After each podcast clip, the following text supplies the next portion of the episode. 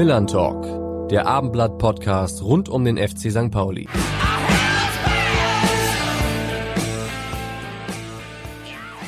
Dann herzlich willkommen zum Millern Talk. Rupert Fabeck hier am Mikrofon und ich habe mir heute Verstärkung geholt von meinem Chef, Alexander Laux, unser Ressortleiter. Hallo Alex. Hallo Rupert, ich freue mich.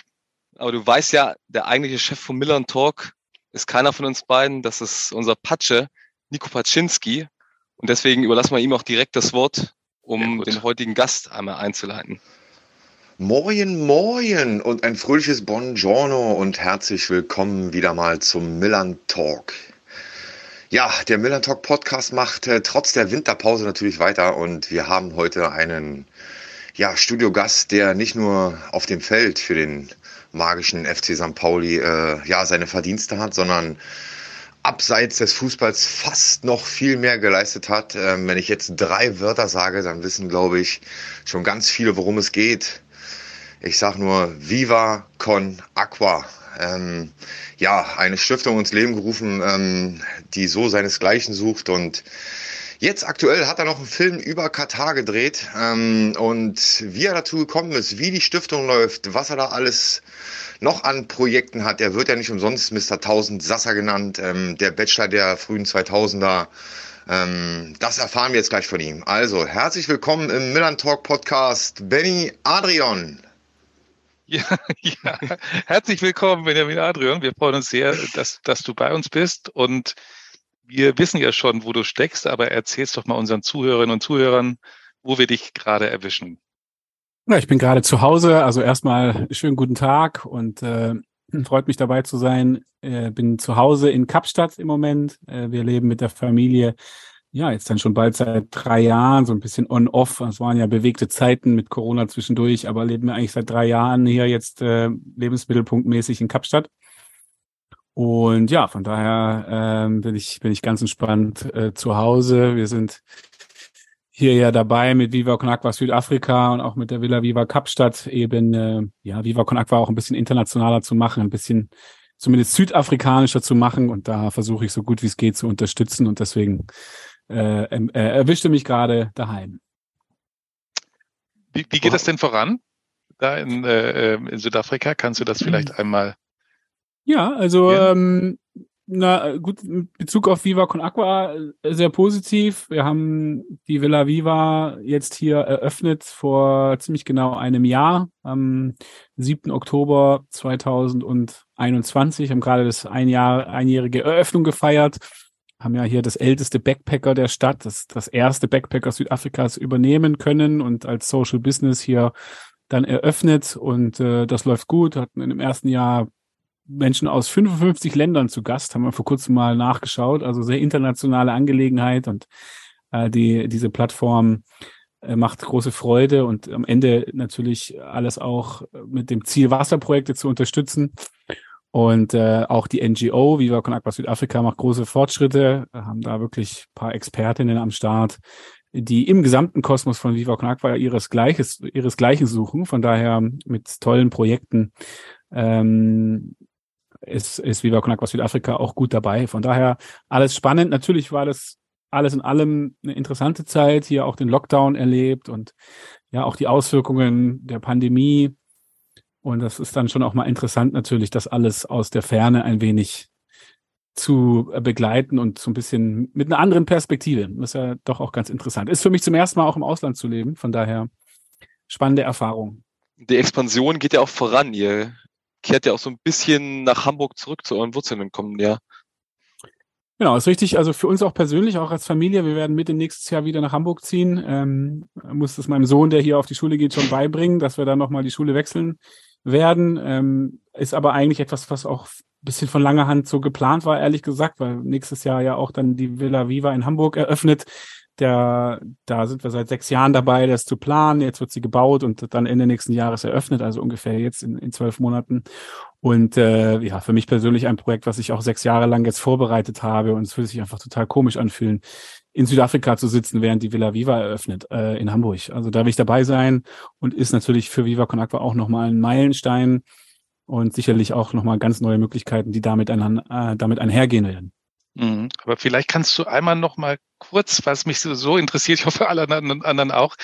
Jetzt bist du drei Jahre in Südafrika. Äh, wie hat sich das dann, das, das so mit, mit der Familie verändert? Ähm, die ist ja eine andere Kultur. Ich war damals bei der WM 2010 auch in Südafrika, unter anderem auch in, auch in Kapstadt, fand das ganz geile Stadt, kann es nicht anders sagen. Ähm, und fand das auch wirklich so ein bisschen so einen magischen Ort. Ähm, aber erzähl du doch mal, wie, was hat sich da für euch verändert und für dich, auch mit dem Lockdown natürlich noch, wie du das erlebt hast? Dieser kleine Abriss würde mich schon sehr interessieren, wie gesagt. Ja, also wir sind ursprünglich hierher gekommen, Anfang 2020 und hatten geplant, drei Monate hier zu sein. Also wir dachten einfach, wir machen mal eine Reise auch mit der Familie. Das ging einher mit der, der Gründungsphase von Viva Con Aqua Südafrika und so dachte ich, okay, bisschen arbeiten, bisschen Urlaub, das passt gut zusammen, äh, da ähm, als sich unsere WG in Hamburg eigentlich aufgelöst hat und ja, dann sind wir drei Monate hierher gekommen. Und äh, in der Zwischenzeit äh, ist es dann aber so gelaufen, dass wir entschieden haben, wir bleiben erstmal. Wir bleiben auch ein bisschen länger hier. Und ähm, eigentlich ja glückliche Fügung, dass wir Anfang 2020 losgekommen sind. Ursprünglich war mal geplant Mitte 2020. Mhm. Im Nachhinein muss man sagen, Mitte 2020 hätten wir Deutschland nicht mehr verlassen, weil Mitte 2020 gab es keine Flüge zwischen Deutschland und Südafrika. Das äh, hatten wir also eigentlich Glück, dass wir noch vorher den Absprung in Anführungszeichen geschafft haben. Und man konnte dann ja am Anfang natürlich die Pandemie in Zeitlupe beobachten, ja, wie sie in Asien beginnt, dann Europa, auch Nordamerika und in Afrika gab es ja lange noch keine Cases wo, mhm. äh, wo man dann aber natürlich darauf äh, warten konnte, bis es dann losgeht. Und eines Tages gab es dann die Nachricht, ja, also die ersten 19 Fälle sind auch in Südafrika bekannt, waren damals die ersten Fälle überhaupt auf dem afrikanischen Kontinent, die dann bekannt geworden sind. Naja, und äh, die Reaktion hier war dann eben so äh, sehr schnell, sehr starker Lockdown, also äh, auch äh, Haus nicht verlassen und äh, wirklich strenger Lockdown. Es gab dann die Rückholaktion der deutschen Bundesregierung, wo nicht nur alle Touristen, sondern generell allen deutschen Staatsbürgern das Angebot gemacht worden ist, zurückzukommen und ausgeflogen zu werden. Und das haben wir damals, darauf haben wir damals verzichtet. Wir haben gesagt, das ist auch ein doofes Signal. Jetzt kommen wir da gerade hin, um dem Team in Viva Con Aqua irgendwo das auch zu unterstützen. Und dann sind wir die Ersten, die wieder abhauen und die hier die deutschen Privilegien sich zu, zu geltend machen und in den ersten Flieger, erstbesten Flieger setzen. Und deswegen sind wir dann hier geblieben und haben das dann hier miterlebt. Das war am Anfang jetzt gar nicht so einfach, weil eben auch zu Hause, man zu Hause bleiben musste und der Lockdown ziemlich hart war. Hat sich dann aber mittelfristig eigentlich für uns, auch für die Familie, ein bisschen als Glücksfall entwickelt, weil der Umgang mit der Pandemie hier dann, äh, naja, äh, einfach ein bisschen anders auch gelaufen ist. Insgesamt äh, der, der öffentliche Umgang, der öffentliche Druck, äh, wenn ich das aus der Ferne verfolgt habe, war in Deutschland ja dann doch auch sehr hoch über einen langen Zeitraum und der erste Winter und dann der zweite Winter und es hört irgendwie nicht so richtig auf. Und in Südafrika war der Umgang damit dann doch ein bisschen laxer in Anführungszeichen. Es, äh, man kann natürlich raus in die Sonne, in, in, in, ist ja auch dann eher Outdoor angesagt, dann konnte man einfach dem, dem Leben wieder einigermaßen normal in Anführungszeichen nachgehen. Es gab dann keine größeren Events, aber alles in allem lief es wieder etwas normalisiert und man hatte nicht so einen psychologischen Druck. Das war vor allem gefühlt für die Kinder eigentlich äh, eine wichtige Sache. Und ähm, natürlich, wenn man sich vorstellt, Social Distancing als Konzept, sehr gut, schön, schön gedacht, eine schöne Idee und wirkungsvolle Idee, nur in einem Township ist es eine, eine Idee, die einfach nicht funktioniert. Ja, also diese Realität, von, äh, von wir halten einfach Abstand und, ver und verringern die Übertragung. Das geht in einem Township nicht. Äh, die Menschen leben auf sehr engem Raum, die haben nicht diesen Platz. Es äh, leben teilweise acht Menschen in einem kleinen Zimmer und so weiter. Also das sind irgendwo auch Ideen, die man in unseren entwickelten Gebieten und vielleicht auch in gewissen natürlich Gebieten Südafrikas umsetzen kann, aber nicht einfach so in einem Township. Und demzufolge äh, ist es eben auch so, dass dann insgesamt in der Bevölkerung der Umgang damit doch auch anders war wie bei uns in Deutschland. Man sieht es ja auch in den ja, bei den Impfquoten, die sind natürlich nicht annähernd da, wo sie bei uns in Deutschland sind. Die Menschen sind auch skeptisch äh, generell diesem Konzept des Impfens gegenüber und so weiter. Also ich glaube, wir liegen jetzt etwa bei 50 Prozent oder sowas, äh, dann ähm, zumindest in den städtischen Gebieten, in den äh, ländlichen Gebieten auch noch darunter.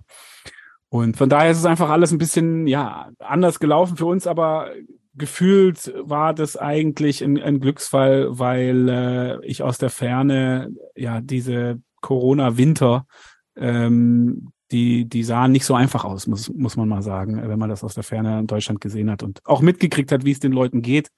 Und wie es dann auch war, wenn die dann mal nach Südafrika dann gekommen sind. Irgendwann war ja Reisen auch wieder möglich mit PCR-Test und alles, was dazugehört. Aber wenn dann Leute auch bei uns in der Villa eingecheckt sind oder angekommen sind, hat man richtig das Gefühl gehabt, es fällt ihnen auch ein bisschen eine Last von den Schultern. Ja, ähm, und natürlich kann man dann sagen, ja, das, das, ist ja irgendwie nicht in Ordnung, ja, dass in Südafrika die Regeln da vielleicht nicht ganz so streng eingehalten werden wie in Deutschland und das ist doch so nicht okay, aber man muss das dann einfach auch ein bisschen mit unterschiedlichen Maßstäben messen, ja. Ähm, und der Umgang hier war einfach eben in der Bevölkerung etwas anders, auch in der Öffentlichkeit etwas anders wie in Deutschland. Natürlich war es dann für uns auch, was Villa Viva angeht, ein Rückschlag, als dann im wir haben im Oktober 2021 geöffnet und Mitte November gab es dann die südafrikanische Variante. Wenn wir uns erinnern, Omikron war damals die südafrikanische Variante. Was das mit einem Land macht, wenn Na, die ganze Welt von der südafrikanischen Variante äh, redet, das äh, ist uns dann hier auch klar geworden mit Leuten, die natürlich dann ihre Flüge gecancelt haben, mit Leuten, die völlig aufgelöst waren, ja, äh, über die Situation in Südafrika dass sich dann im Nachhinein rausgestellt hat, Omikron war eigentlich ein Glücksfall in Anführungszeichen für uns alle, weil eben einfach zwar die Ansteckung höher war, aber die Schwere der Krankheit niedriger, hat sich erst im Nachhinein rausgestellt. Aber erstmal hatte man äh, hier diesen Stempel der südafrikanischen Variante, was natürlich auch dann äh, eine interessante Perspektive war, wenn die ganze Welt über die südafrikanische Variante redet und man selber ist in Südafrika und kriegt diesen Stempel gefühlt ja auch irgendwie ins Gesicht äh, auf eine Art und Leute fragen nach und so weiter. Naja, alles einfach eine andere Perspektive gewesen, ähm, aber uns geht's hier gut und wir fühlen uns wohl. Ähm, auch wenn natürlich Hamburg nach wie vor immer auch ein Ort ist, wo ich mich sehr freue, wenn ich zurückkomme und auch Mitte nächstes Jahr, wenn wir da wieder leben. Auch das ist eine schöne Perspektive. Benny, du warst jetzt zuletzt auch in Hamburg. Das ist jetzt, sind wir hier so locker flockig eingestiegen mit Patsche und Südafrika und schönem Wetter wollen eigentlich ein etwas ernsteres Thema diskutieren, weswegen du unter anderem in Hamburg warst, nämlich die Doku zur WM in Katar, die du gedreht hast, die jetzt auch auf Pro7 gelaufen ist. Man kann ja auch in der Mediathek, glaube bei Join ist das, kann man die noch sehen, in der Gesamtfassung 77 Minuten. Sehr interessant, sehr eindrucksvoll, die dich eben nicht nur nach Hamburg geführt hat, sondern eben auch in den Katar und zur FIFA unter anderem. Wie bist du überhaupt auf die Idee gekommen, eine Doku zur WM zu drehen? Das Klar, es liegt durchaus nah als ehemaliger Fußballprofi, aber in Funktion bei Viva Con Aqua hätte man das jetzt wahrscheinlich nicht erwartet, dass Benny Adrian einer der prägenden WM-Dokus dreht. Na, die Idee kam von ProSieben. Ähm, der Jakob, der Redakteur, der eigentlich bei Galileo äh, dabei ist äh, und jetzt die Aufgabe hatte, diese Doku zusammenzustellen. Ich glaube, er hat verschiedene Fußballprofis angefragt. äh, er wollte eigentlich einen ehemaligen Nationalspieler und nicht nur Jugendnationalspieler, so wie ich, sondern richtigen Nationalspieler. Und äh, die haben dann einige, der ein oder andere hat da aus verschiedenen Gründen abgesagt. Also entweder horrende Gehaltsvorstellungen oder äh, auch einfach so ein bisschen, äh, dass ihnen dann das Thema zu heiß war ja, und sich da eigentlich nicht so äh, ein bisschen in das Wespennest hineinbegeben wollten. Und dann irgendwann ist er bei mir gelandet. Er hat sich eigentlich die Idee gehabt, dass eben auch ein ehemaliger Fußballer das macht. Äh, und dann ist er irgendwann bei mir ähm, gelandet. Und äh, naja, ich, für mich, ich habe jetzt kein Problem, mich mit der FIFA anzulegen, in Anführungszeichen. Im Gegenteil, man sollte sich mit der FIFA anlegen. Äh, das mal zum einen. Und zum anderen war es für mich dann schon auch äh, mit äh, mit Viva Con Agua eine gute Brücke aus verschiedenen Gründen, weil natürlich äh, zum einen Menschenrechte auch unser Thema ist. Water is a human right, Wasser ist ein Menschenrecht, aber natürlich geht es auch in Katar um Menschenrechte. Man hat auch gesehen auf den Baustellen, das haben wir auch äh, bei den Cards of Katar von äh, Philipp Köster von Elf Freunde gesehen, wo man dann einfach auch Dehydrierung und Hitze als häufige Todesursache sieht bei den Arbeitsmigranten auf den Baustellen. Also offiziell immer Herzinfarkt, ne? Ja, das genau. Wurde ja da gesagt. Also, so, und äh, so, da gibt dann, werden dann immer verschiedene. Das ist ja das Problem, das ist einer der großen Probleme, dass Katar nicht nachgeht, welche Ursachen stecken wirklich dahinter, dass die nicht ordentlich untersucht werden, die Todesfälle. Ja. Aber dass äh, Herzinfarkt, Hitze und Dehydrierung dazugehört, ist klar. Also auch da gibt's eine, eine Brücke und äh, insgesamt die Kraft des Sports, der universellen Sprachen, ja, bei uns Sport, Musik, Kunst bei Viva Con Aqua und in der Stelle eben auch des Fußballs ist natürlich auch was, was mir am, am Herzen liegt. Und deswegen war, ja, und zu guter Letzt mich jetzt einfach auch interessiert. Also ich fand es auch einfach spannend, äh, der Sache. Man hat so viel darüber gehört, alle reden darüber. Ja, und dann aber wirklich nochmal ein bisschen tiefer einzusteigen und nochmal ein bisschen mehr Informationen zu bekommen, das fand ich und finde ich nach wie vor sehr interessant. Kannst du vielleicht einmal, nachdem die Entscheidung, Entscheidung gefallen war, du machst das, äh, wie lange der Rechercheprozess gelaufen ist, in wie vielen Ländern du, wo, wo du über äh, eben gedreht hast, kannst du das einmal vielleicht skizzieren? Ja, es hat, äh, ich denke, von der Zusage bis Drehbeginn hatten wir etwa bestimmt vier, sechs Wochen, äh, so, der ich natürlich auch die Möglichkeit hatte, mich selber einzulesen. Zum einen Bücher von Protagonisten, äh, also Bonita Merciades zum Beispiel, die Whistleblowerin, die äh, dann das Buch geschrieben hat, Whatever It Takes, äh, das mal als, als auch eine der Kernquellen nochmal zu studieren, aber eben auch insgesamt mir Hintergründe anzuschauen, ähm, natürlich auch im Internet viel zu gucken, was es, was es gibt. Und äh, es gab natürlich zudem auch die Redaktion selber, Jakob und Co., die mich versorgt haben mit Informationen zu gewissen äh, Hintergründen und auch ähm, Protagonisten, die als Interviewpartner geplant gewesen sind. Ich habe dann zusätzlich auch von meiner Seite noch ein paar Protagonisten beigesteuert, also Oke Göttlich zum Beispiel und Jackson Irvine, ja, ähm, vom FC St. Pauli, die natürlich da für mich auch gepasst haben. Auch Alexander Werle als hochrangigster Fußballvertreter mit homosexuell, offen homosexuellem Hintergrund, äh, aber auch äh, Philipp Lahm und Hansi Flick, die so ein bisschen auch mit der Unterstützung des Telefonbuchs meines Vaters dann zustande gekommen sind.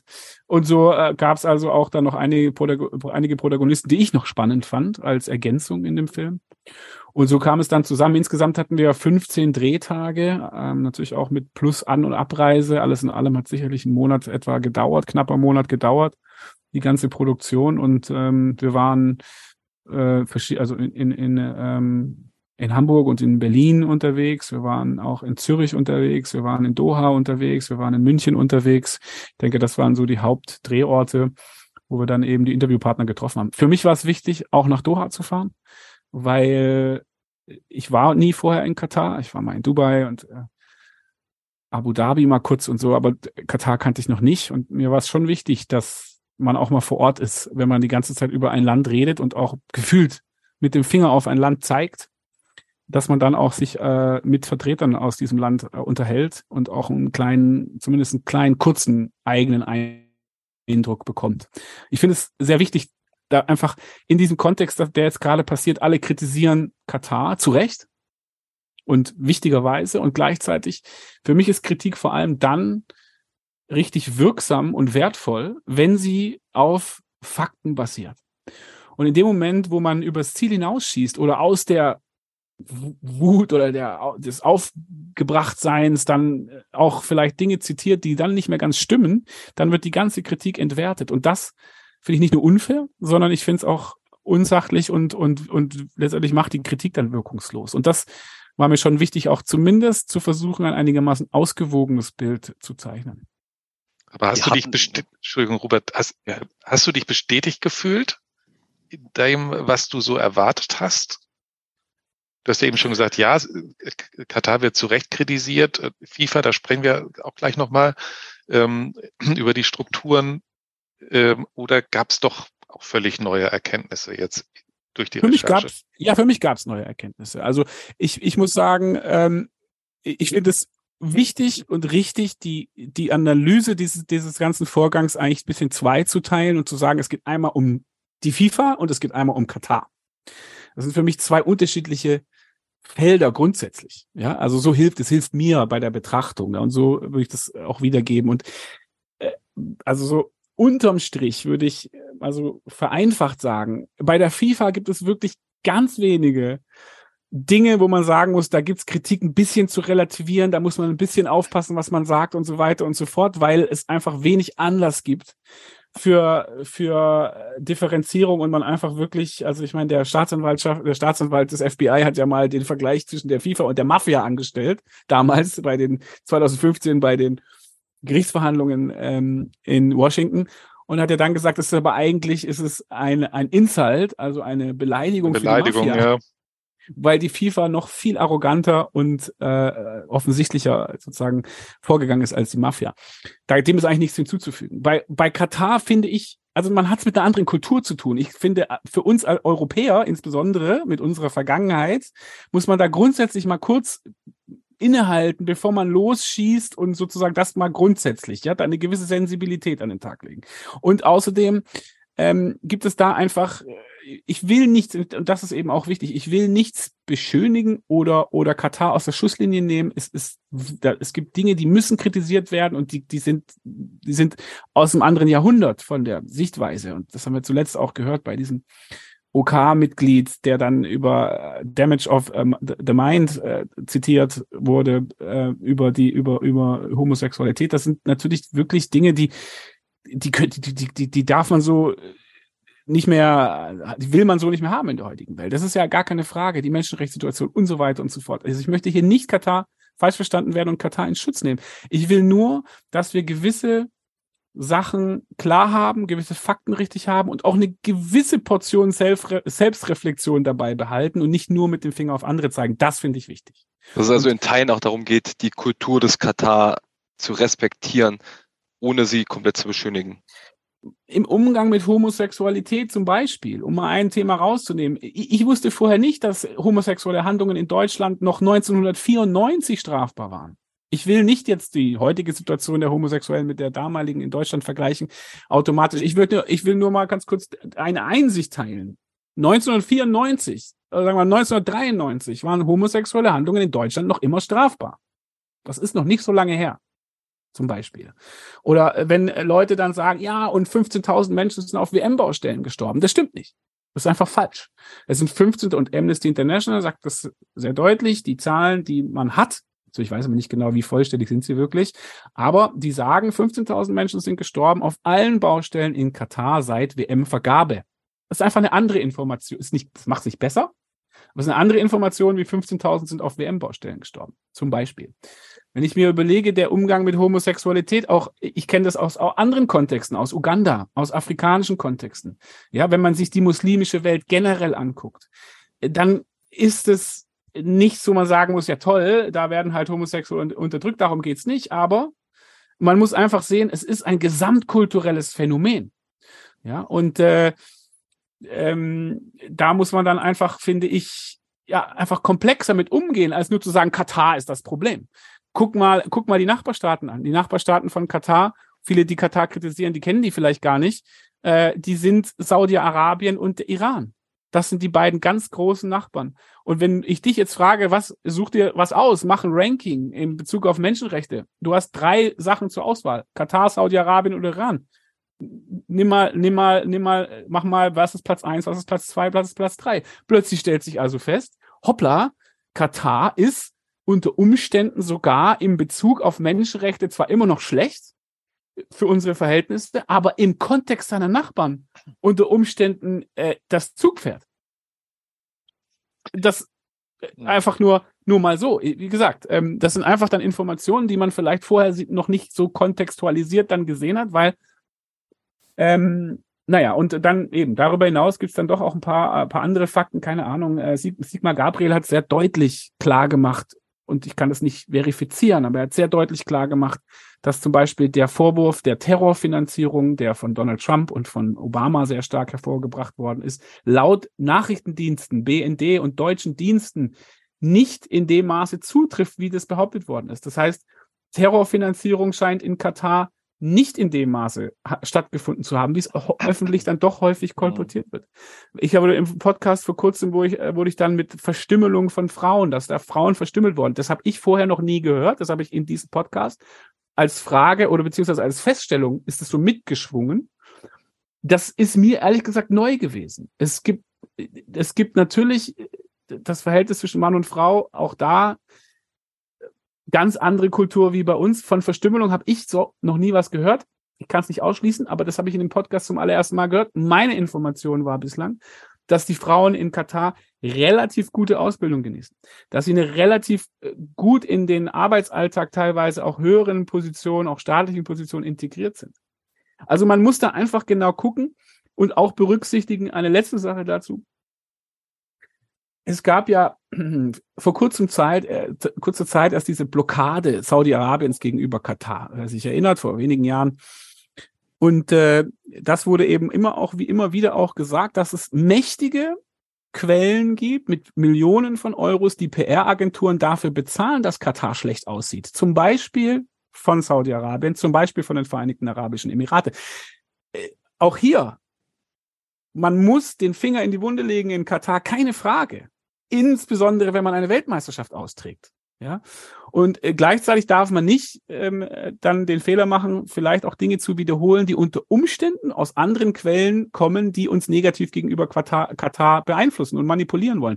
Also äh, da seht ihr so, es gibt so ein paar Sachen, wo man einfach dann so, ja, da muss man noch mal einen Gedanken mehr investieren, um einfach zumindest mal das gesamte Bild wirken zu lassen, ja, und nicht einfach nur ähm, da so ganz kurzen äh, Prozess zu machen mit Katar in Anführungszeichen. Was, was mich mal interessieren würde, wie wird denn die Kritik dort nach deiner, nach deinem Empfinden aufgenommen? Jetzt gucken so gefühlt alle auf das Land oder jeder hat irgendwas zu berichten und sagt, ah, das ist schlecht, das ist schlecht. Wie kommt das da an? Oder wird da, ich meine, es könnte sich ja auch so eine, so eine Abwehrhaltung dann ja auch entwickeln, oder dass man sagt, hier, äh, ihr, ihr, ihr berichtet nicht differenziert, ihr, ihr berichtet nicht wahrheitsgemäß, sondern ihr verfallt in Klischees und jetzt dann bewirkt das eigentlich, man möchte ja auch irgendwas bewirken, natürlich, dass sich Dinge zum Positiven verändern. Ähm, wie ist das dort nach deinen Erfahrungen, die du da gemacht hast? Also es hat ja vor kurzem auch der Emir von Katar hat ja vor kurzem da auch zum, zu, zum, zum Rundumschlag ausgeholt, im Sinne von, das ist alles eine Kampagne und es ist unverhältnismäßig und auch nicht mehr wahrheitsgemäß. Ich glaube, letzte Woche hat er sich auch öffentlich dazu geäußert, dass es ein Teil der Reaktion, ja, ähm, wo, wo man sich da, also wo zumindest so geäußert wird, als würde man sich da ungerecht behandelt fühlen. Es gibt eine andere, äh, andere Betrachtung vor Ort wird äh, deutlich gesagt, es gibt zwei Länder, die am kritischsten sind mit Katar von allen. Und diese beiden Länder sind Deutschland und England. Ja, also äh, vor Ort, das wurde mir so gesagt, ähm, wird also werden also Deutschland und England als die Spitzenreiter der Kritik wahrgenommen. Und wenn ich jetzt hier in Südafrika das vergleiche, auch wie darüber geschrieben wird, das ist ja ganz anders. Ja, also das ist, das kannst du gar nicht vergleichen mit dem, was in Deutschland ist. Ja, also äh, mhm. Natürlich Südafrika hat auch sich enthalten äh, in der UN in Sachen Russland. Also das kann man einfach, also einfach wird anders betrachtet. Ja, solche Dynamiken. Aber äh, vor Ort England und Deutschland werden als die Hauptkritik ähm, Kritiker dann wahrgenommen. Und es hat so ein bisschen dieses, weißt du was, leckt uns doch am Arsch. So, ich sag jetzt mal äh, salopp, mhm. ja, auf gut Deutsch, äh, weil die sagen natürlich auch, ey, die WM ist für die ganze Welt, ja. Und wenn da jetzt die paar Europäer, in Anführungszeichen, oder noch, noch äh, reduzierter die paar Deutsche und Engländer jetzt sich auf die Hinterbeine stellen, wir orientieren uns an einer globalen Audienz und uns interessiert sozusagen der, die, die Welt und nicht diese einzelnen Kritikländer. Im Zweifel drehen wir die einfach leiser oder die interessieren uns dann halt vielleicht einfach nicht mehr so dolle oder so mhm. ähnlich. Ja, also das ist auch so, ein, so, ein, so, eine, so eine Trotzreaktion, zu sagen, ey, dann, dann macht halt, was ihr wollt. Es wird vor Ort eine Sache eben äh, immer wieder auch gesagt, Abschaffung Kafala-System. Das ist ja so das, was dann vor Ort immer vorgebracht wird. Wir haben doch das traditionelle Kafala-System mit Leibeigenschaft und man darf nicht sich, äh, ja, also was dazu gehört, man darf nicht frei den äh, Arbeitsgeber wählen, man darf nicht ausreisen, man muss den Pass abgeben und so weiter. Das wurde doch abgeschafft. Ja, und wir sind doch auf dem Weg. Wir haben uns doch auf den Weg gemacht. Was auch Amnesty International durchaus bestätigt. Natürlich sagen alle, es geht nicht schnell genug, es ist immer noch katastrophal, kann man so nicht machen, es ist immer noch Zweiklassengesellschaft, auch das ist richtig. Und gleichzeitig aus, aus Katar-Sicht sagen sie, wir haben doch angefangen. Und wir wollen das doch auch, wir richten, geht doch langsam in die Richtung. Und da fühlen sie es dann schon auch so, dass das eben einfach gar nicht mehr zur Kenntnis genommen wird und dass man über all das komplett drüber rollt. Ja, und auch diese Ansätze gar nicht mehr wahrnimmt. Und da sind wir wieder in so einem Ding. Die Welt ist nicht schwarz-weiß. Es ist, es sind Töne dazwischen. Und dann kann man auf der einen Seite sagen, das geht so nicht, das ist immer noch zu langsam, es ist immer noch eine Art von, von Zwei-Klassengesellschaft und man kann Arbeiter so nicht behandeln. Und auf der anderen Seite sagen, ja, und gleichzeitig hat es aber gewisse Fortschritte gegeben. Diese beiden Sachen müssen aus meiner Sicht beide nebeneinander existieren dürfen. Damit das eben vor Ort, dass man auch sprechfähig bleibt, mit den Kataris und wirklich zu einer Veränderung beitragen kann. Ich meine, Luise Amtsberg, die Menschenrechtsbeauftragte der Bundesregierung, die hat ihre Reise sinnvollerweise aus meiner Sicht vielleicht ja dann auch gerade abgesagt, weil sie sagt, in dem aktuellen aufgeheizten Klima, wo es eben viel um Anschuldigung und um dann äh, Abwehrreaktion geht, kann ich meine anderen konstruktiven Themen einfach gar nicht vorbringen. Ich mache die Reise später, wenn es nicht mehr so eine Konfrontation ist. Und das, ja, naja, also es gibt da viele Sachen zu sagen. Es ist natürlich auch völlig in Ordnung, dass im Rahmen so einer Weltmeisterschaft so eine Konfrontation stattfindet, äh, die vielleicht ja auch durch den öffentlichen Druck durchaus eine gewisse Entwicklung mit sich bringt. Ich glaube schon, dass es was auswirkt, dieser, dieser, dieser öffentliche Druck. Aber das ist natürlich Boykott Katar, ist natürlich zu sagen, wir schalten bei der WM nicht an, ist ja, ist ja gut. Für die, die das äh, wollen, äh, dann auch ein nachvollziehbarer äh, Protest. Und gleichzeitig die Ver Verstrickungen mit Katar, die gehen weit über die Weltmeisterschaft hinaus. Katar hat 17 Prozent an VW. Der, den gehören 12 Prozent an Hapag-Lloyd. Die sind beteiligt an Siemens und so weiter und so fort. 300 Unternehmen aus Deutschland sind ansässig in Katar. Robert Habeck, wir erinnern uns noch vor kurzem mit dem Gasknicks vor, mhm. vor dem Emir. Also das geht so viel weiter als jetzt rein ein symbolisches Abschalten der Weltmeisterschaft. Und das ist eben auch wichtig, äh, dass man eben da über den Tellerrand ein wenig hinausguckt. Ja, Benny, du leitest eigentlich perfekt über zu einer Frage, die keiner von uns beiden hat, sondern einer, den du auch ganz gut kennst. Ist sogar eine Frage, die uns per Video zugeschickt wurde. Da ich das ins Mikrofon halten muss, zeige ich dir nur einmal kurz, wer drauf ist. Nehmen wir an, du erkennst den Herrn. Oh ja, das ist ja mein Vater. Genau der. wir hören mal rein, was er sagt. Wir hoffen, dir geht's gut in Kapstadt. Wir sehen dich ja leider mehr im Fernsehen als äh, privat live bei uns zu Hause. Aber uns hat äh, der Bericht über Katar sehr, sehr gut gefallen. Und äh, wir hoffen, dass die Vorberichterstattung eben im Austragungsort äh, auch was verändern kann. Wie ist da deine Meinung dazu? Und wir würden natürlich dich sehr gerne wieder bei uns mal privat zu Hause beim Spätzleessen äh, begrüßen wollen, wie sieht da die Lage aus? Wann kommst du mal wieder nach Remseck? Grüße von deiner Familie. Rainer Adrian, dein Papa. Ja, ja, ja, ja, das ist ja nett, also Überraschung. Ähm, ja, der hat ja, wie gesagt, viel dazu beigetragen, auch für, äh, für die Doku, ein bisschen hinter den Kulissen äh, Richtung Philipp Lahm gearbeitet. Natürlich auch Alexander Werler, VfB Stuttgart, da ist er ja auch recht nah dran ähm, bei Hansi Flick nochmal nachgeholfen mit der Handynummer und so weiter. Also äh, der war insgeheim äh, hinter den Kulissen also auch beteiligt an der Doku. Und naja, die Berichterstattung, ich weiß jetzt nicht, wie viele Leute wirklich pro sieben sehen in Katar, ja, aber äh, ich habe das den Leuten, die mit denen, also einmal mit denen ich da gesprochen habe und die, die dazu beigetragen haben, dass das Gespräch zustande kommt, denen habe ich die Doku geschickt, die haben das sich angeguckt und die waren, haben sich eigentlich bedankt für die ausgewogene Berichterstattung. Also ähm, es war ja trotzdem kritisch, ja, und wir haben alle kritischen Punkte auch äh, adressiert, auch mit Amnesty International und gleichzeitig ähm, wurde das also als konstruktiv wahrgenommen. Ähm, wie viel jetzt wirklich vor Ort ansonsten so eine Doku da auch ankommt, äh, sei mal dahingestellt. Ähm, ich glaube, wenn was ankommt, dann auch die Äußerungen von Philipp Lahm. Also diese Person, die das Interview mit mir geführt hat, hat auf seinen eigenen Social-Media-Kanälen darüber gepostet und hat gesagt, er bedauert es sehr, es tut ihm im Herzen weh, wie Philipp Lahm darüber denkt und dass Philipp Lahm eben äh, auch dann nicht kommen will und sich kein eigenes Bild vor Ort machen will. Das ist also schon gehört worden vor Ort. Ähm, und äh, so wie, ja, so wie das dann natürlich äh, dann das ersch erschüttert ist vielleicht viel gesagt, aber da finden die Leute das dann schon auch ähm, bedauerlich, dass jemand wie Philipp Lahm sagt, ich, ich fahre da halt nicht hin, weil weil äh, ich als Fan da kein oder als, als Offizieller keinen Auftrag habe und als Fan ähm, protestiere ich dagegen, boykottiere ich das. Ja, das kommt dann schon an vor Ort.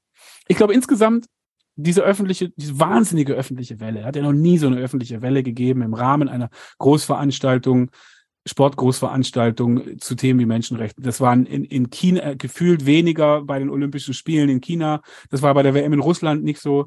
Also das hat, da kommen jetzt schon viele, viele verschiedene Sachen in Katar zusammen was zu so einem Aufschrei führt. Und ich glaube schon, dass darüber Veränderungen in Gang gebracht werden. Ich glaube schon, dass das gehört wird in Katar. Ich glaube schon, dass überhaupt da eine Reflexion stattfindet. Das, ich meine, das sieht man ja auch, wenn so ein WM-Beauftragter dann so einen Satz sagt, Damage of the Mind. Ja, zumindest kriegen die eigenen Leute mit, hoppla, äh, das ist irgendwie nicht in Ordnung, das wird in der Öffentlichkeit nicht gut wahrgenommen, wir brechen das Interview jetzt ab und so weiter und so fort. Das heißt, das zeigt ja zumindest, dass sie, dass ihnen bewusst ist, wo das Problem liegt oder so, ja. Ähm, oder eben auch die faktischen Entwicklungen, Kafala-System haben wir angesprochen, etc. Ich glaube schon, dass was passiert dadurch. Natürlich muss man sehen, wie nachhaltig sind die Entwicklungen. Aber Katar hat auch über die Weltmeisterschaft hinaus Interesse, Großveranstaltungen bei sich äh, stattfinden zu lassen. Die wollen internationale Touristen ins Land. Das ist für die auch eine Zukunftsvision generell. Und dafür müssen sie, glaube ich, einfach diese, äh, diese unangenehmen Themen langsam adressieren. Aber es ist schwierig, es ist ein muslimisches Land. Also das geht ja über, wir machen jetzt hier mal kurz eine Veränderung teilweise hinaus im Umgang mit Frauen, im Umgang mit Homosexualität. Äh, das geht ja nicht im Handumdrehen. Wir haben es hier mit jahrhundertalten Traditionen und Kulturen zu tun. Und ähm, da ist einfach Veränderung nicht mal schnell gemacht. Ja, auch äh, wenn wir das gerne hätten. Ja, man hatte ja schon früher auch irgendwie Hoffnung oder Erwartungen bei früheren Turnieren, dass sich bestimmte Sachen verändern. Da hat sich jetzt nicht so viel getan unbedingt. Ich an China denke, auch Olympia und so. Aber vielleicht ist es ja heute auch eine etwas andere Zeit, in die das Ganze, diese Diskussion eben auch eingebettet ist. Könnte das sein? Dass wir eben viel, dass alles viel sensibler ist, auch gerade mit solchen Themen. Auch früher war man, war man vielleicht ein bisschen gedankenloser. Ist gar keine Frage, dass die Aufmerksamkeit, bin ich bei dir, für solche Themen äh, mittlerweile einfach viel größer ist, dass die Weltgemeinschaft sensibler auch damit ist oder zumindest in Teilen der Welt. Ja, also wir dürfen auch nicht von uns auf alle schließen, aber dass grundsätzlich zu Zeiten auch von Social Media und ähm, so weiter natürlich man mit solchen Sachen nicht mehr so leicht davonkommt, in Anführungszeichen, ohne öffentlichen Aufschrei, glaube ich schon.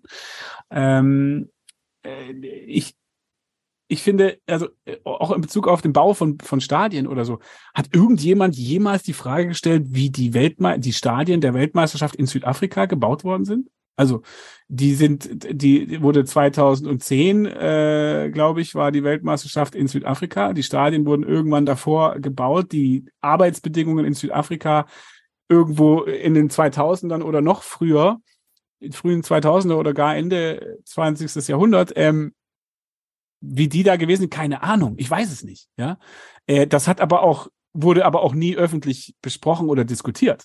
Ja, ähm, und ähm, von daher glaube ich schon, dass wir jetzt in einer Zeit leben, wo diese Sachen einfach wichtiger sind. Das sehen wir auch an ja, Black Lives Matter oder anderen Themen, die einfach heutzutage nochmal anders diskutiert werden wie in der Vergangenheit, MeToo etc. Das waren ja auch alles Bewegungen oder sind Bewegungen, die wichtig sind und äh, wo klar ist, äh, früher war die Aufmerksamkeit dafür nicht so groß und äh, ich glaube schon die Aufmerksamkeit größer. Aber man muss immer schauen, welche Brille setzt man auf und äh, ist es wirklich globales Phänomen oder ist es halt auch dann ein Phänomen in einer gewissen Bubble, der wir angehören?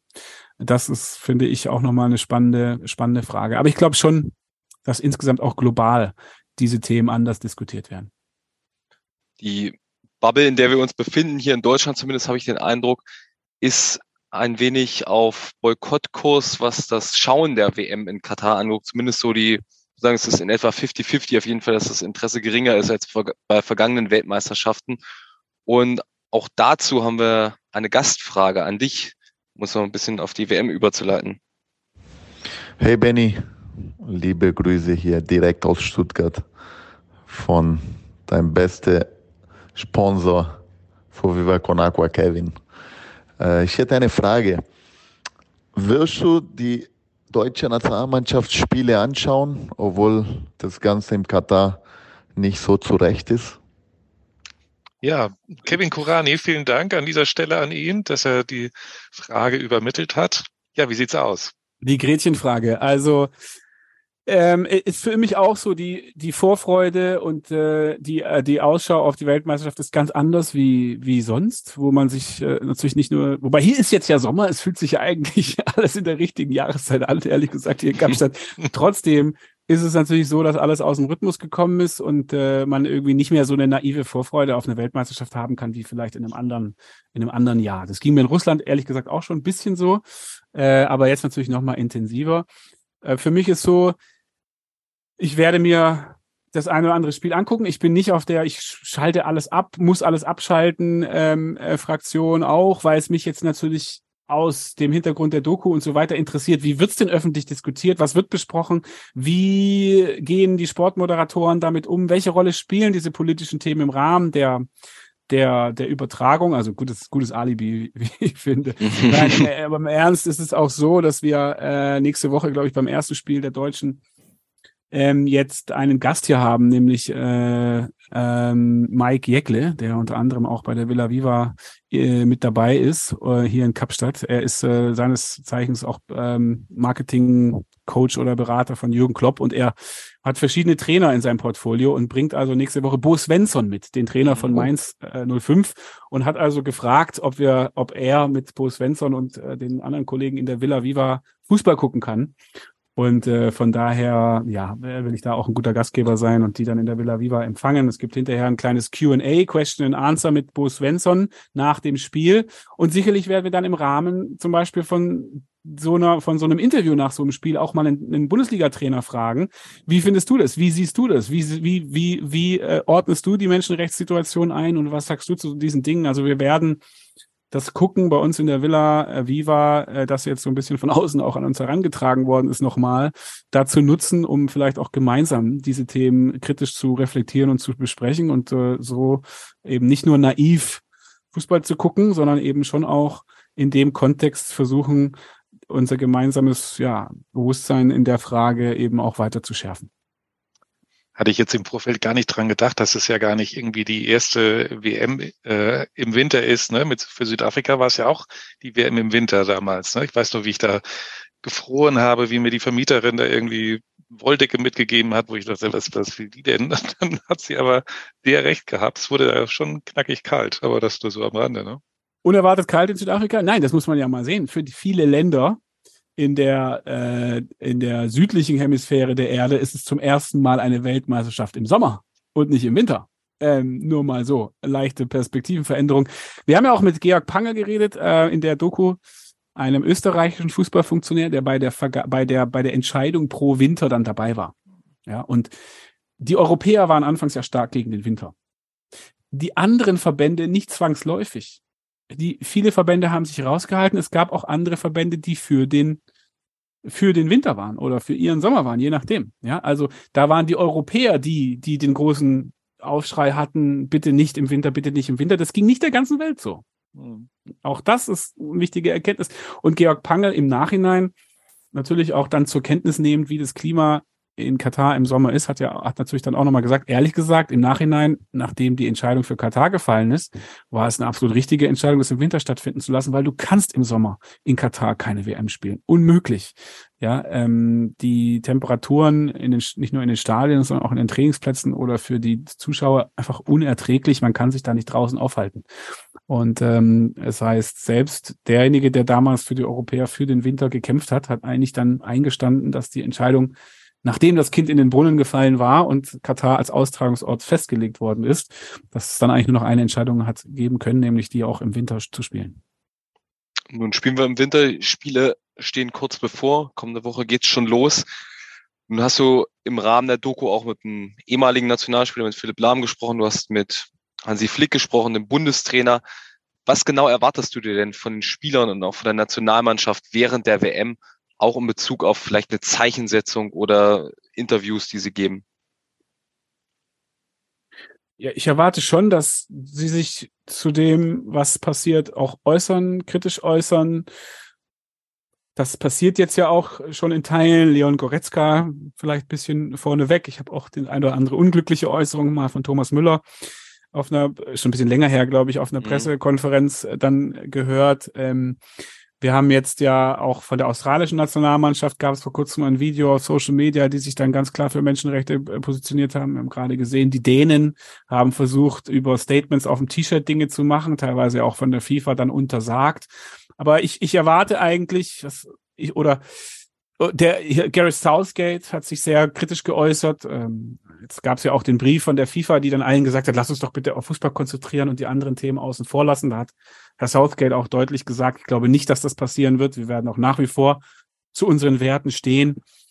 Ähm, von daher erwarte ich schon, dass es da auch in dem Rahmen von äh, Spielerseite und Verbandsseite auch nach wie vor äh, zu Äußerungen kommt, dass man vielleicht auch ein bisschen die Grenzen auslotet der FIFA-Verbote oder ähnliches, ja, dass man da auch ein bisschen die FIFA herausfordert und nur weil die sagen, macht nichts auf eure Trikots drauf, ähm, trotzdem schaut, wo kann man wirklich ja an die Grenzen gehen, vielleicht auch über die Grenzen ein bisschen hinaus, um, um einfach doch eine Stimme auch da zu äußern. Ich finde es wichtig, dass die Spieler das schon auch tun. Gleichzeitig muss man ihnen auch zugestehen, sich hauptsächlich auf den Sport zu konzentrieren. Die sind, es sind 25-jährige, 23-jährige, 27-jährige junge Männer, die ihren Lebenstraum hier in Erfüllung gehen lassen. Und jetzt, äh, wenn ein Spieler heute 23 ist, dann wurde die Vergabe, äh, wurde dann äh, letztendlich vergeigt, da war der dann elf.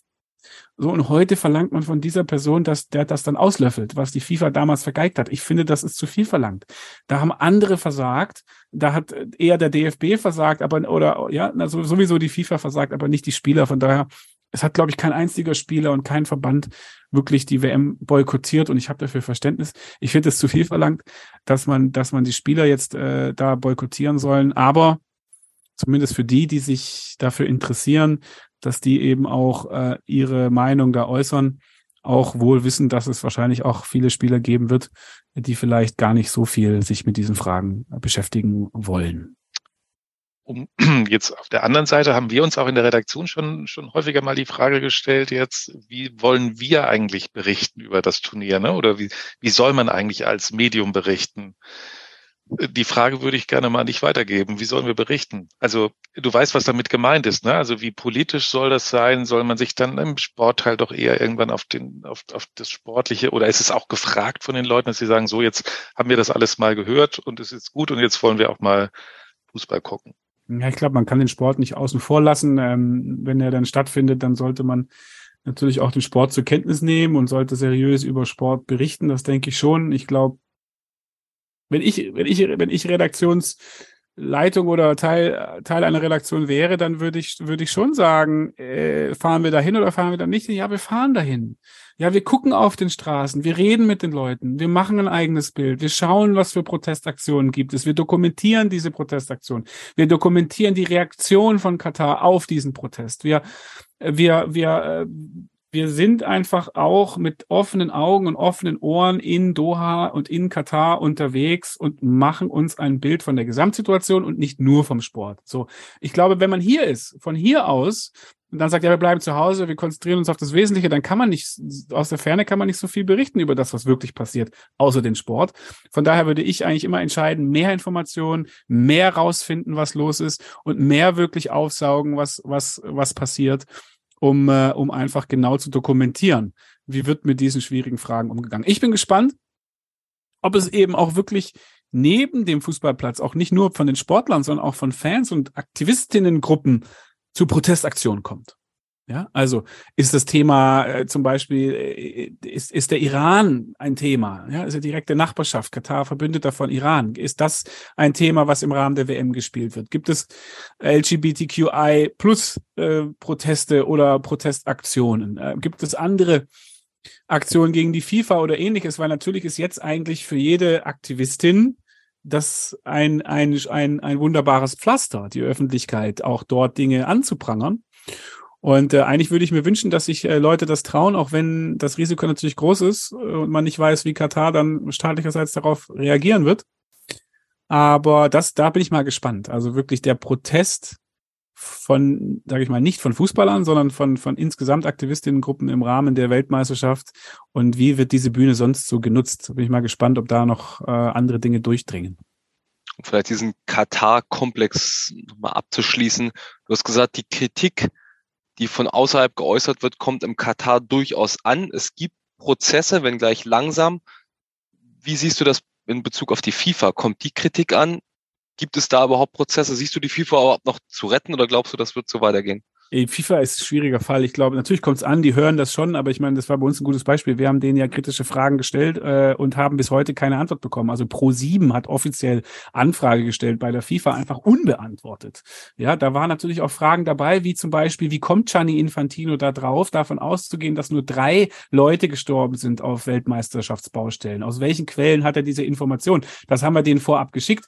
Kein Wunder lassen die sich auf kein Gespräch ein, weil, weil man solche Fragen einfach nicht beantworten kann äh, gehe ich mal von aus. Aber das finde ich schon bezeichnend, dass die FIFA noch nicht mal auf eine offizielle Anfrage von Pro7 antwortet und da einfach so verschlossen äh, weiterarbeitet wie bisher auch. Die Struktur mit einem gemeinnützigen Verein nach deutschem Recht, die ermöglicht es eben auch, den größten Teil der Finanzen und der Transparenz ja, einfach außen vor zu lassen, zu verschweigen, zu verschleiern. Das ist nicht wie bei uns äh, gemeinnütziger Verein, wo man Dinge offenlegt und wo Transparenz herrscht. Im Gegenteil. Ähm, und wir haben ja auch da vor allem mit dem Herrn Piet äh, gesprochen, der intern für das, äh, das Internal Governance Board verantwortlich war, 2011 bis 2013, damals von Sepp Platter einberufen, der die Ethikkommission mit gegründet hat, Jurist, Juraprofessor in Basel. Und er sagt einfach, ist ein korrupter, also frei jetzt mal zitiert, korrupter Laden. Die WM ist gekauft ge geworden. Ist, der Infantino ist genauso wie Platter, nur doppelt so schlimm. Solche Dinge sagt er. Ein Jurist. Und Juristen achten eigentlich auf ihre juristisch korrekte Sprache. Und der hat es sehr deutlich abgewatscht. Er hat äh, gesagt, dass der Infantino alle äh, kritischen Leute in der Ethikkommission, als er angefangen hat, ausgetauscht hat mit seinen Freunden. Er hat gesagt, ähm, dass dass eben die Vorschläge, die das Governance Board, auch die Ethikkommission dann gemacht hat, dass die meisten von denen einfach nicht umgesetzt worden sind. Stichwort Amtszeitbeschränkungen für den Generalsekretär, äh, Stichwort Transparenz von Gehältern und Zahlungen äh, und andere Dinge mehr, die vorgeschlagen worden sind aus den internen Ethikgremien und die weggewischt worden sind. Die einzige Veränderung, die stattgefunden hat, und die war ja wirklich auch nicht mehr haltbar, war dann war dann eben das, äh, naja, das Exekutivkomitee, die 24 Männer, die damals unter sich ausgemacht haben, wer kriegt die Weltmeisterschaft. Das wurde abgeschafft. Die WM wird heute vergeben auf dem FIFA-Kongress. Da sind äh, 211 Mitglieder. Das heißt nicht, dass man das nicht bestechen kann. Äh, das hat der Piet auch ganz deutlich gesagt. Das ist einfach ein bisschen schwieriger. Der Kongress war auch bei einer Wahl von Infantino zum Beispiel ja stand auch schon in der Kritik, dass es eigentlich mit gezinkten Karten gelaufen ist. Es gibt ja immer auch Blöcke, ja, also der afrikanische Block, der europäische Block und so weiter. Das heißt, wenn man da ein bisschen mehr sich Mühe gibt, kann man immer noch manipulieren. Ist halt nicht mehr ganz so einfach wie früher. Äh, und äh, von daher auch in Verbindung mit dieser Amtszeitbeschränkung, die es eben nicht gibt, hat der Piet absolut keinen positiven Ausblick für die, für die FIFA, weil man, der, man kriegt den Infantino nicht los, so richtig, ja, also ähm, der kann eigentlich bleiben, solange er will. Und äh, es gibt ja Bilder. Äh, ich habe da mal jetzt so ein bisschen die Bilder, wenn er dann mit Putin die Köpfe zusammensteckt, wenn er dann zwischen Bin Salman und äh, Wladimir Putin sitzt äh, und andere Sachen, wo einfach klar ist, ähm, Infant, der, er lebt ja selber auch jetzt schon seit einigen Jahren in Katar, in Vorbereitung dieser Weltmeisterschaft und äh, so weiter. Also es ist einfach nicht absehbar, dass unter dieser Führung sich kulturell in der Organisation was verändert. Und von unten ist es halt schwierig, weil wir haben jetzt hier One Country, One Vote. Papua Neuguinea hat die gleiche Stimme wie Deutschland. Äh, die Malediven die gleiche wie die Vereinigten Staaten von Amerika oder England, egal, ja. Also alle haben eine Stimme. Es gibt 211 Verbände. Und da muss man jetzt einfach sehen, mit Blick auf Demokratien, ja, es gibt ja die Liste der lupenreinen Demokratien und so weiter. Oder auch wenn man Korruptionsindexe anguckt, da leben wir in Deutschland ja auf einer Insel der Glückseligen im Anführungszeichen. Wenn unser Standard in Bezug auf Korruption ist natürlich ganz anders gewachsen oder entwickelt. Ich will nicht sagen, dass wir frei davon sind, ja, also äh, VW, um ein Beispiel zu nennen, oder andere Sachen, wo ja auch bei uns immer noch viel Schindluder getrieben wird. Ähm, und gleichzeitig ist es trotzdem ein anderer Standard, wie den, den wir jetzt vielleicht in afrikanischen Staaten, ohne jetzt da despektierlich gegenüber den afrikanischen Staaten zu sein, oder auch anderen Staaten, auf anderen Kontinenten sind. Es ist einfach ja, es gibt ja selbst, selbst in Europa gibt es da noch große Unterschiede. Das heißt, wir sind da einfach einen Standard gewohnt, den kann man nicht einfach als Durchschnittsstandard auf der Welt äh, äh, annehmen. So. Und wenn man aber sagt, 211 Staaten entscheiden sich für ihren durchschnittlichen Standard, der bei der FIFA herrscht, dann ist es einfach äh, deutlich unter dem, was wir gerne hätten oder so ähnlich, was wir uns wünschen würden. Ja? Und äh, das ist einfach ein Gap. Ähm, die, die Organisation, ich habe das mal in einem interessanten Artikel der NZZ mal gelesen, die eine Organ mitgliederbasierte Organisation, die hat halt den Standard, den durchschnittlichen Standard der Mitglieder. Und wie willst du das verändern, wenn alle eine Stimme haben? Ja, also das äh, bleibt äh, bleibt abzuwarten. Ich finde es auch ganz interessant, weil 2010 war ja die Frage Katar oder USA. Das war das Finale. Dann hat Katar gewonnen.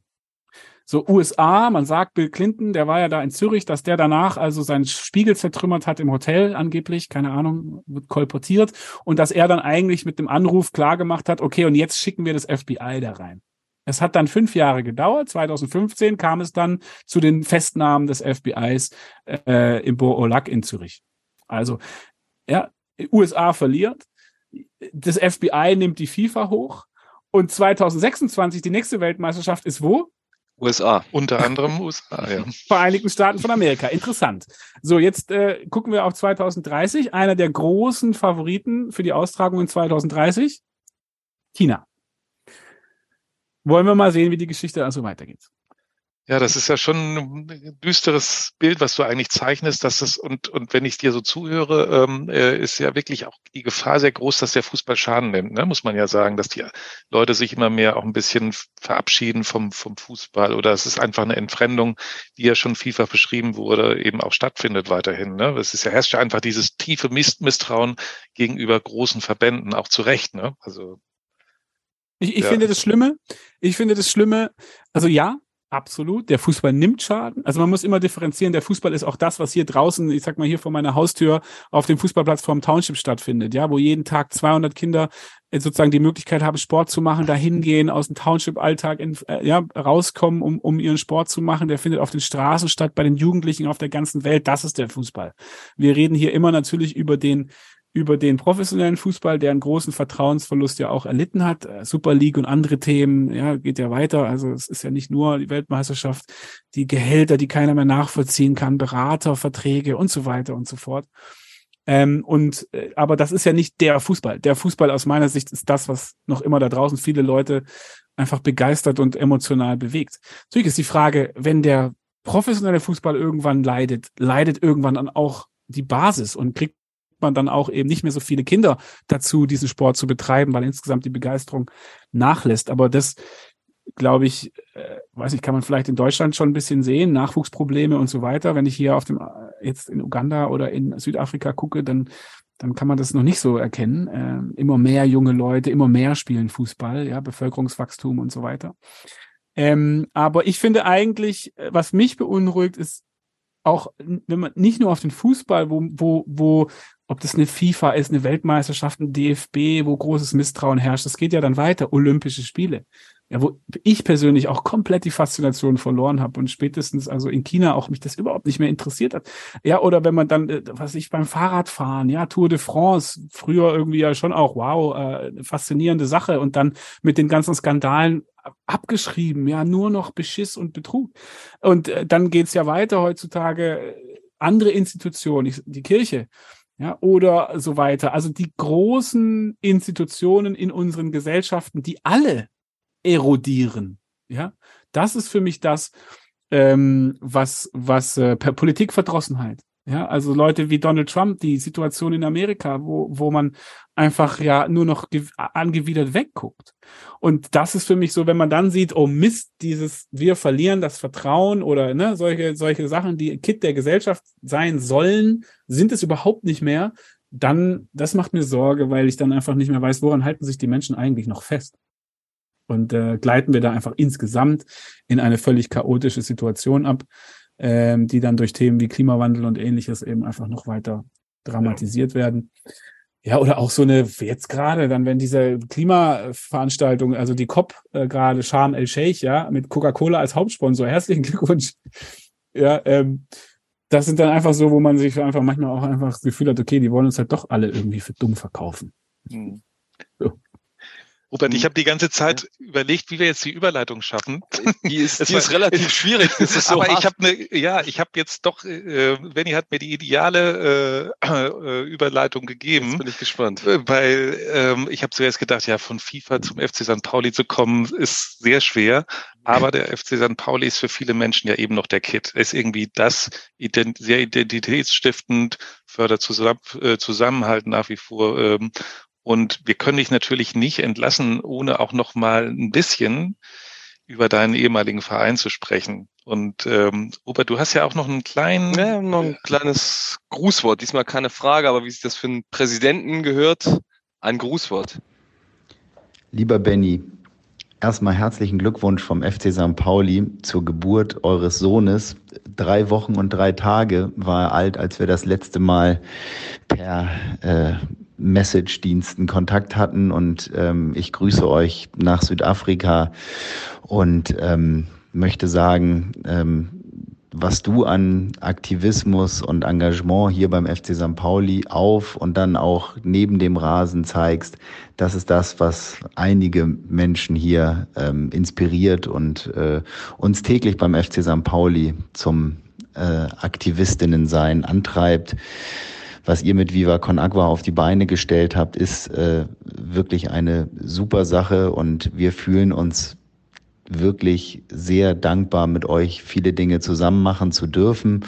Und ähm, ich glaube, ähm, das, was wir zusammen machen, ist äh, einzigartig, nicht nur im deutschen Fußball, sondern beinahe auf der ganzen Welt. Und es zeigt, dass das, was äh, zur Verbesserung der Welt und Verbesserung der äh, Wassersituation ähm, äh, beiträgt, auch mit Fußball in Zusammenhang stehen kann. Und in diesem Sinne, und ich glaube, da treffe ich unser beider Gedanken, Fußball ist politisch und bei St. Pauli sowieso. Bleib uns gewogen, drück uns die Daumen und ähm, ich hoffe, wir sehen uns bald wieder. Forza. Herzliche Grüße von Oke Göttlich an der Stelle. Ja, vom, präsidiale, präsidiale Worte. Ja, präsidiale Grüße. Vom Weltverein. Natürlich, ja. Oke, äh, gut, Oke ist ja äh, nicht nur Präsident vom FC St. Pauli, sondern auch Präsidiumsmitglied der DFL, also macht auch Einfluss geltend im deutschen Fußball. Ist sicherlich nicht immer einfach, beide Hüte gleichzeitig aufzuhaben oder die immer zu wechseln, aber er macht da ja schon äh, eben auch ja den Einfluss vom FC St. Pauli im deutschen Fußball geltend. Das, das mal vorneweg. Er war ja auch Teil der Doku ich glaube, er hat es in seinen Worten, war das so, der St. Pauli ist immer der Dorn, ja, im, im Fleisch der Kommerzialisierung oder der Dorn im, im Fleisch der, der Entwicklung, Entfremdung vom Fußball und so weiter.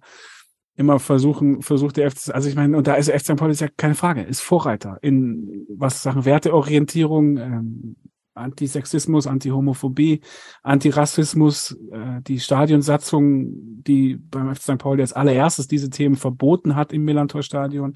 Themen wie, ja, dass einfach auch per Mitgliederversammlung ein Stadionname fixiert wird und niemals verkauft werden kann ähm, und viele Sachen mehr. Die Verbindung zu den Fans, zum Umfeld eben nicht top-down, sondern bottom-up. Und äh, ja, auch dieses, dieses, die, die, die, das Motto des Selbermachens, ja, also die IIY jetzt mit der auch nachhaltigen Klamottenmarke drückt es ja auch aus. Also da gibt es ja so viele Sachen, die da drinstecken und deswegen ist es ja auch kein Zufall, dass zum einen ich das Ding moderiert, also diese Pro7-Doku jetzt moderiert habe, dass mit Jackson Irvine sich jemand geäußert hat, dass Oke sich geäußert hat, dass das ja auch alles sehr viel St. Pauli-Bezug. Ich glaube, so viel St. Pauli in der Primetime Pro 7 haben wir lange nicht gesehen. Und äh, ich finde das auch folgerichtig, um da einfach in so einem Moment die Stimme des FC St. Pauli auch hörbar zu haben, weil am Ende des Tages ist der FC St. Pauli einer der Verursacher und Quellen des Aktivismus im deutschen Fußball, des politischen Aktivismus, des sozialen Aktivismus. Da ist auch Viva Con Aqua ein Ausdruck davon, weil nicht ich habe Viva Con Aqua gemacht, sondern das Umfeld vom FC St. Pauli hat Viva Con Aqua ins Leben gerufen und befeuert das heute noch immer maßgeblich. Ist auch ein Ausdruck des FC St. Pauli und seiner Fans und seines Umfeldes, was daraus geworden ist.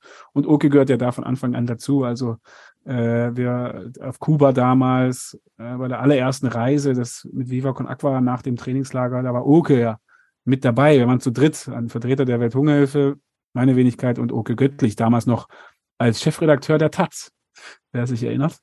Ähm, und von daher ist Oke natürlich, ja, seit was? 17 Jahren Wegbegleiter und ja auch schon davor und eben selber ja auch Aktivist äh, und deswegen ja auch so sattelfest beim FC St. Pauli dabei, weil er einfach, man erinnert sich noch an die Zeiten von Conny Littmann, ja, der aufgestiegen ist und ein Stadion gebaut hat und zum 100-jährigen Geburtstag mit neuem Stadion und Aufstieg aufgehört hat, wenn es am schönsten ist, als Präsident zurückgetreten hat, aber natürlich nie von den Fans und der aktiven Fanszene wirklich äh, äh, gelitten war oder besonders geliebt worden ist, aus verschiedenen Gründen. Und bei Oke ist es natürlich anders. Er ist jetzt äh, jemand, der wirklich da reinpasst, weil er das selber vertritt, weil er es selber spürt und weil er selber den Verein äh, zu dem macht, was er ist, nämlich einer, der von den Menschen gemacht wird und nicht von äh, Sponsoren oder Funktionären. Wo St. Pauli jetzt momentan kein Vorreiter ist, ist im sportlichen Bereich, wenn man auf die Tabelle guckt. Du bist ja selber noch großer Fan, schaust auch regelmäßig Spiele. Wie würdest du die Hinrunde aus fußballerischer Sicht einordnen? Naja, wenn du kurz vorm Abstieg bist, also hat er ein bisschen besser angefangen, als es aufgehört hat. Aber es ist natürlich, ja, dann trotzdem ernüchternd, dass es halt dieses Jahr dann wieder nicht reicht, dass man auch nicht ansatzweise um den Aufstieg mitspielt. Das hat ja schon in der Rückrunde der letzten Saison angefangen. Und äh, wie sich das mal wieder angefühlt hat, wenn man Tabellenführer war, wenn es vielleicht um den Aufstieg geht, das können wir uns aus letzter Saison noch anfänglich noch erinnern. Das ist ein gutes Gefühl. Ich finde, der FC St. Pauli gehört zu den, das finde ich ein sehr smartes Ziel, ich, was, was, was gar nicht, inwiefern das so offensiv geäußert wird. Ich finde das aber sehr schlau zu sagen, der FC St. Pauli gehört zu den oder sollte zu den besten 25 Mannschaften Deutschlands gehören. Ob das dann erste oder zweite Liga ist, egal, soll halt die ersten 25 sein. Und da ist man momentan nicht mit dabei. Und äh, dann ist es, dann ist es schon ein Problem, weil ein Abstieg FC St. Pauli in der dritten Liga, da gehört er nicht hin. Aber es ist jetzt leider nicht mehr so weit weg, punktemäßig.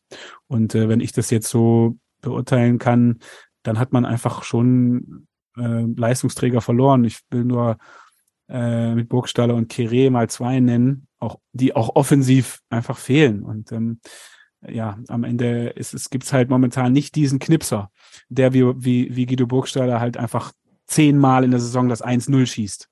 Ja, und siebenmal schafft man das, das dann über die Runden zu bringen. Ja, also das ist dann einfach der Unterschied in diesem Jahr. Und vielleicht können sie sich ja in der Winterpause nochmal verstärken mit einem Stürmer. Ich glaube, das würde dem Team gut tun. Kofi Chiré können wir an der Stelle übrigens noch herzlich gratulieren zur Nominierung für den WM-Kader von Ghana. Hat er nicht boykottiert, oder? Bis jetzt. Er hat es noch nicht boykottiert. Vielleicht weißt du mehr. ich würde ja, herzlichen Glückwunsch. Ja, genau. Schließe ich mich an. Äh, genießt denn der Coach noch dein Vertrauen? Ach, Timo Schulz äh, genießt immer mein Vertrauen. Timo Schulz ist ja auch der, der letzte äh, das letzte Überbleibsel aus meiner aktiven Karriere, der jetzt noch, also dann irgendwann haben alle, haben alle Spieler aufgehört. Ich glaube, Jan-Philipp Kaller war einer der letzten, mit dem ich noch aktiv zusammengespielt habe. Und dann aber jetzt mit Timo ähm, noch einer nah, nah an der Mannschaft, mit dem ich früher zusammengespielt habe. Von daher ist Timo natürlich ähm, absolut jemand mit einem St. Pauli-Herz, der dem Verein verbunden ist und äh, am Ende des Tages ähm, steht es dem FC St. Pauli auch gut zu Gesicht, äh, auch, auch Kontinuität zu haben, auch auf der Trainerposition, gerade wenn man jemanden hat, wo man weiß, der gibt alles für diesen Verein. Und äh, da würde ich erstmal versuchen, die Mannschaft zu verstärken und zu schauen, dass auf dem Platz noch ein bisschen Qualität dazukommt, äh, bevor man dann, äh, bevor man dann jetzt äh, den Trainer auswechselt. Also wie gesagt, ich glaube, man sollte mit Timo versuchen, ihm diese Chance zu geben, mit einer verbesserten Mannschaft in der Rückrunde auch äh, besser zu performen, als das in der Hinrunde gelungen ist. Und äh, ich glaube, jetzt das letzte Spiel war ja auch ein Abbild davon, wo man das Gefühl hatte, eigentlich war mehr drin. Und eigentlich ist man irgendwo die spielbestimmte Mannschaft und trotzdem hat man dann auch Pech, dass diese Punkte nicht zugute stehen. Aber natürlich, die, wenn man unten drin steht und äh, dann, äh, dann äh, ist es natürlich auch schwer auszuhalten, ja, wenn, wenn das dann über einen längeren Zeitraum so bleibt. Aber ich würde wirklich jetzt sagen, Winterpause, wenn möglich, verstärken und dann mit dem Trainer in die neue, neue, neue Rückrunde und gucken, dass man das Ruder rumgerissen bekommt.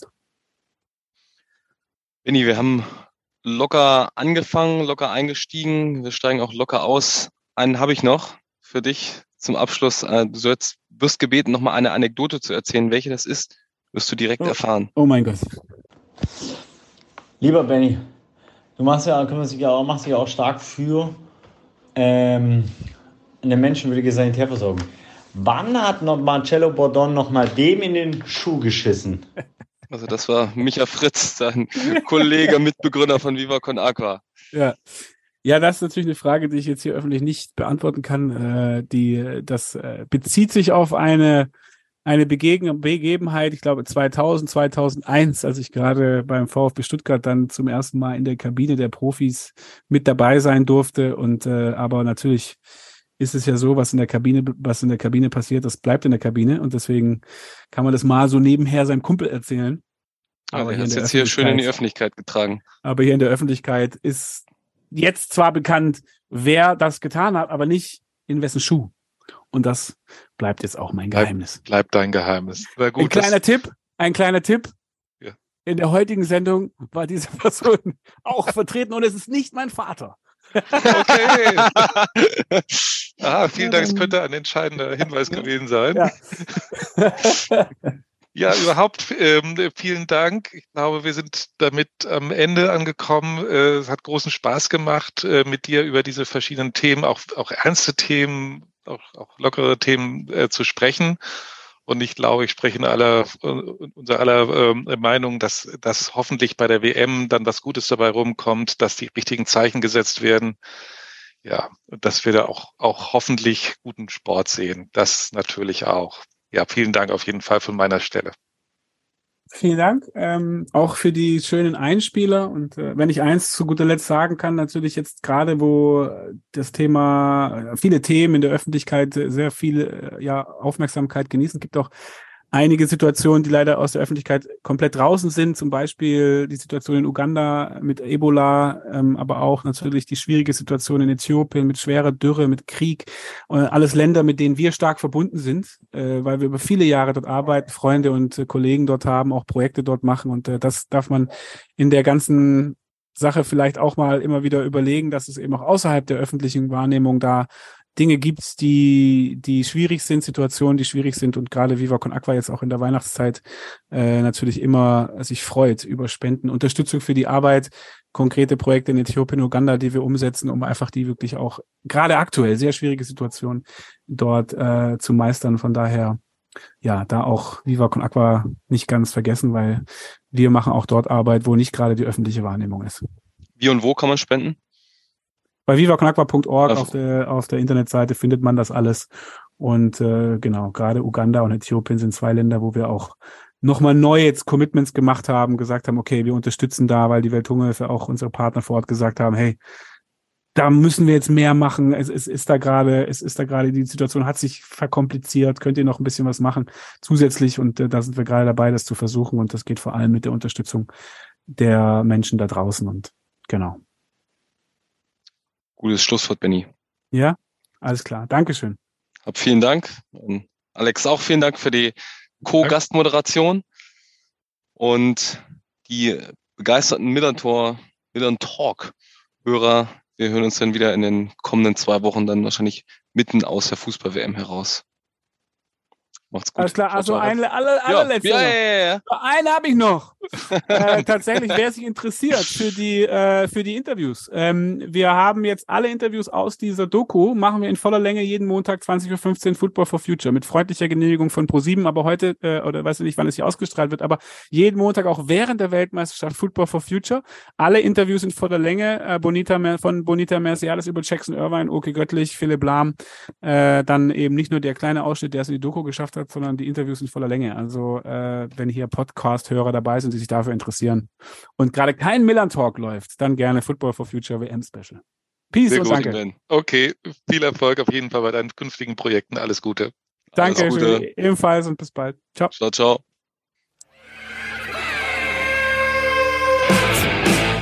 Weitere Podcasts vom Hamburger Abendblatt finden Sie auf abendblatt.de slash podcast.